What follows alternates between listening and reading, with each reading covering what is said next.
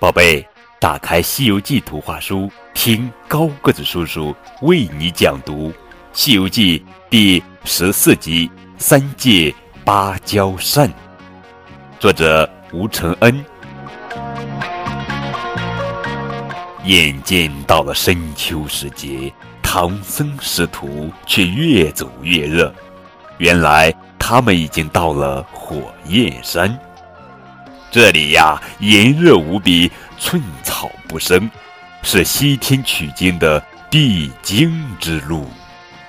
火焰山是当年悟空踢翻太上老君的炼丹炉而形成的，这里八百里大火，没有人能过去。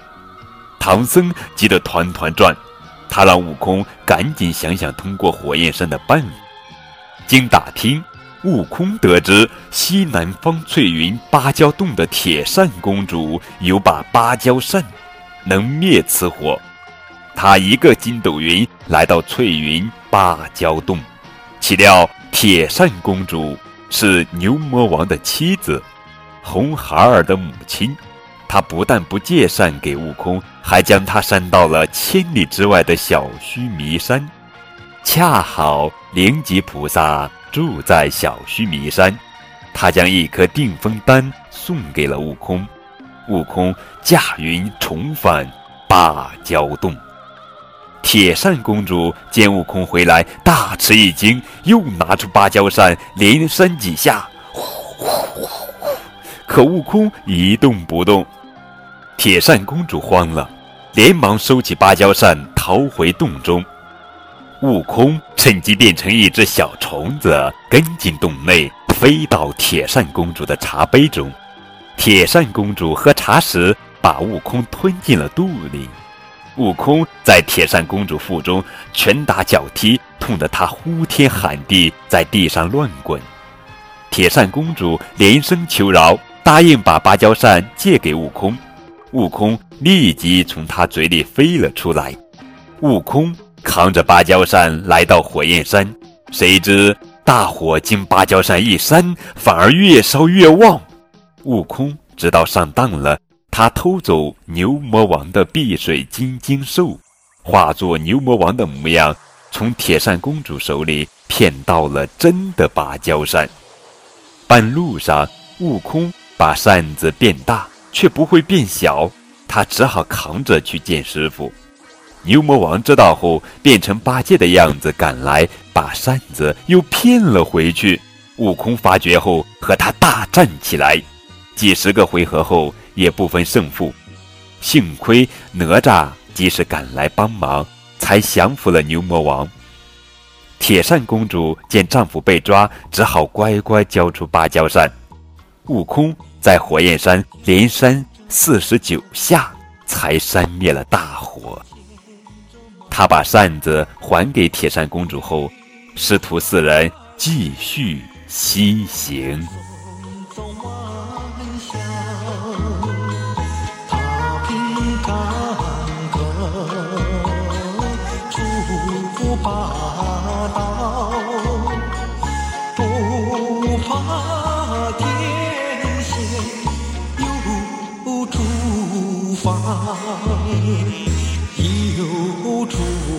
啊啦啦啦啦啦啦啦啦一来春秋冬夏